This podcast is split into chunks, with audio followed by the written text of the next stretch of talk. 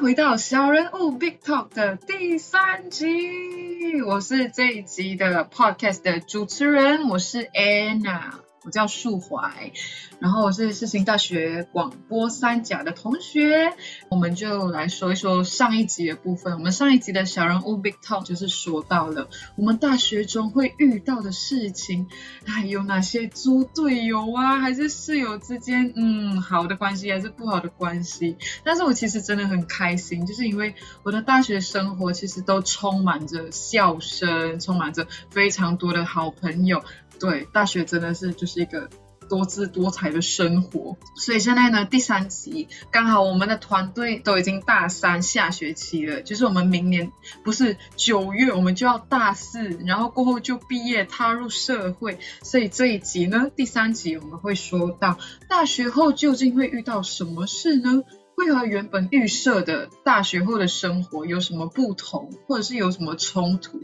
所以，我们在这一集，我邀请了一个非常无敌重量级的来宾，他就是台北尊荣整复所的所长 Wesley。耶！Hello，大家好，我是 Wesley，大家可以叫我振宇。啊，我是一个马来西亚人。很开心认识大家，耶！来，Wesley，你来跟大家讲一下，你是毕业于哪一所大学？啊，我是辅仁大学医学系毕业的，所以我是个医生。哇，是一个医生的部分，没错。大家其实呢，Wesley 呢就是我的哥哥。所以我会超级无敌的骄傲说，哎，我其实有一个医生哥哥，大家。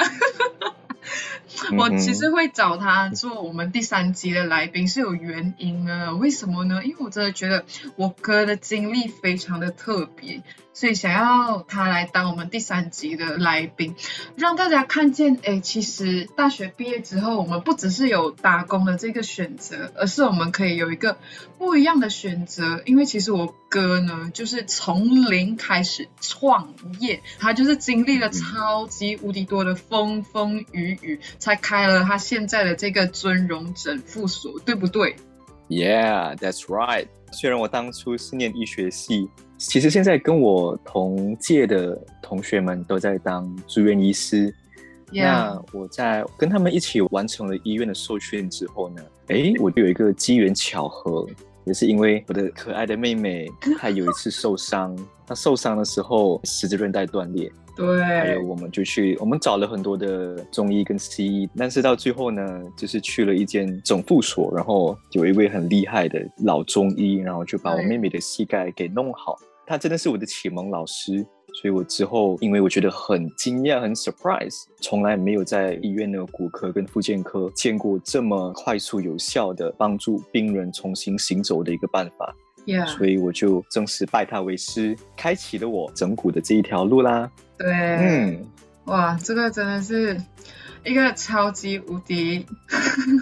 没有 expect 过、没有想过的事情吧，就是突然间就会把我的脚说：“哎，妹，你来啊，过来一下，我帮你啊。”啊，就是跟那个老中医开始学习之后，其实我都是他的第一个 patient，我都是他第一个病人。的白老鼠。但是大家他今天已经开诊复所了，所以大家他真的是把所有东西其实都学到很到位。所以他现在呢，他的诊复所位。位于哪里呢？来和大家说一下那个地理位置。我的整复所位于很靠近捷运中山国中站，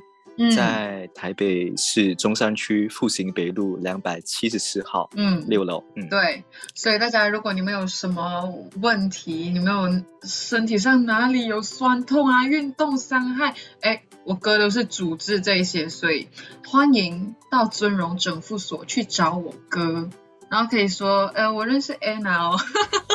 没有没有没有没有，这个是，哎，这个就呃 特别优惠吗？没有。然后，因为我们其实都是侨生，侨生在台湾要创业，其实是不是比较难？会比台湾人更难？真的，呀，因为我们侨生其实，在大学的时候，我们可以用学生居留证在台湾念书，居留在台湾。可是，当我们毕业之后啊。我们就有几种选择，第一种选择当然是留在直接留在台湾找工作，第二种选择就是直接创业，嗯。第三种选择就是跟一个台湾人在一起结婚，哦然后就是落地生根，就可以居留在台湾。所以当初我也面临两种选择嘛，一个是继续在医院工作，或者是在选择创业。嗯。那我那个时候呢，因为我有一个很好的技术，我又可以结合我很深厚、很扎实的医学的背景，然后我又对这个行业充满着热忱嗯啊，然后我也很希望说，我可以用我的这样子的能力去帮助更多有需要在伤痛的人，所以那时候就很坚决的下定决心说，我想先创业，开一间整复所。然后我未来呢，任何时候想回医院都可以，因为我我觉得创业就应该要趁年轻，然后更何况我是一个侨生，其实侨生创业是很困难的，我们必须要透过海外投资进来，然后一定要一定的营业额，然后资本额也要非常多。我刚刚其实大学也是一个 freshman，就是刚刚出来一个新鲜人，社会新鲜人，我其实也没有很多存款，所以这个时候我要怎么样在短短的几个月的时间来存到足够的资本额，赶在呃我的居留证的期限内创业？这其实来说，我就是在跟时间在赛跑。每一天就是很很紧张，就在担忧说：天呐，我的这一个居留证工作的居留证什么时候要下来？对对呀，中间也经历很多挑战啊。然后因为刚好去年碰到疫情，又在家里关了三个月，所以我正 式创业的时候应该是八九月的时候吧，那时候，所以那时候也没有没有人脉，所以全部都是要从零开始。对，中间其实要跑很多的流程，你有很多的文件需要去上报啊，然后有时候又卡很久啊，然后过后你又只剩短短几个月。虽然虽然对我们乔生来讲是一个很难的事，但其实不是做不到的，因为在你的身上，它其实就感觉你就是一个见证，你就是让乔生看到不单单去选择打工而已，而是我们其实也是可以选择去创业。当然，我觉得对台湾人来说，其实创业会更简单，因为他们其实在短短的时间内，他们就可以创业了，对不对？是的，没错。如果是本地的台湾人呢，只要他们有足够的资本额，就就存到足够的钱，基本上两个礼拜就可以，就是申请公司，呃，然后公司就可以登记了。刚刚 Anna 说的，中间要申请好多很繁琐的手续，自己也很迷惘说，哦，下一步应该要怎么办，要怎么走？因为我自己也是第一次创业嘛，我旁边的这些侨生朋友很多也没有创业的这样子的经历。所以很多时候我都是要自自己去摸索，自己去找资料，跟政府单位去嗯咨询，要经历漫长的等待。对，哦，这真的是呀。不过我很开心，在整个的过程当中，因为我是读医的嘛，有自己的专业，然后我们以前都是读医学比较多，完全没有碰过经济系或者是会计系。坦白说，我我我就是一个没有生意头脑的人。大家，如果你要创业的话呢，你就必须要有老板的思维，你就必须要有一个老板的格局跟想法。所以我觉得我在这一年当中，我学到的社会经验跟创业的经验，真的是我在大学都没有学过的呀。所以也是一种自我探索的一种经历吧，一种经验，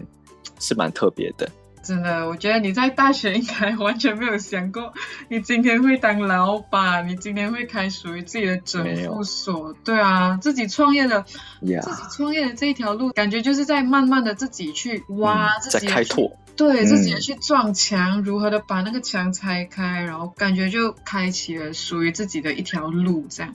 嗯，所以因为这条路就很难啊，所以如果给你一个机会重新选择的话，你觉得你会做同一个选择吗？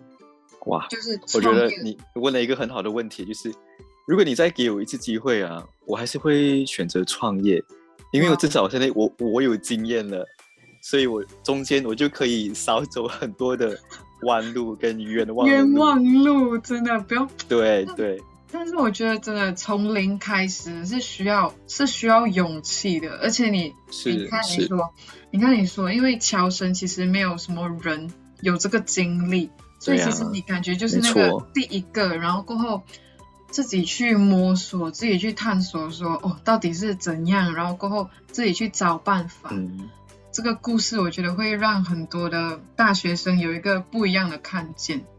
让他们觉得说，不是只有一个选择，创业也是我们、嗯我们的另一条路。如果我们有梦如果我们真的想要开属于自己的一对间店，没错啊，其实不是不可能的。对，真的，你要勇敢的去追逐自己的梦想，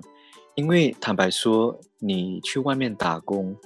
你是在完成你老板的梦想。可能我们大家都要面对现实，现实的一些的样的需求，我们需要钱来过生活等等的。但是我们还是可以拥有梦想的，然后我们也可以慢慢的去规划。虽然罗马不是一天建成的，可是我们也可以好好的去规划它。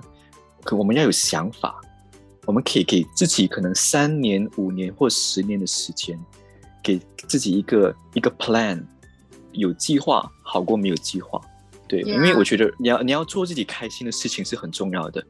你要做自己真正有热忱的事情是很重要的，因为那个才会长久，你才会觉得你做这件事情是有意义的。很很多时候啊，因为我因为我也在医院很久嘛，很多时候在那些临终的病人啊，在他们的嗯病床快要离开的时候，他们很多东西有遗憾，我们人生没有做这件事情，没有做那件事情，所以我真的很希望，就是我自己到那个时候，我知道我这一辈子都在做我自己喜欢的事情，而不是等到我快要离开的时候，我才感觉说，原来我应该趁我还年轻的时候，勇敢的去闯，勇敢的去做那些我最想要做的事情，我才不会后悔。就是此生无憾的概念。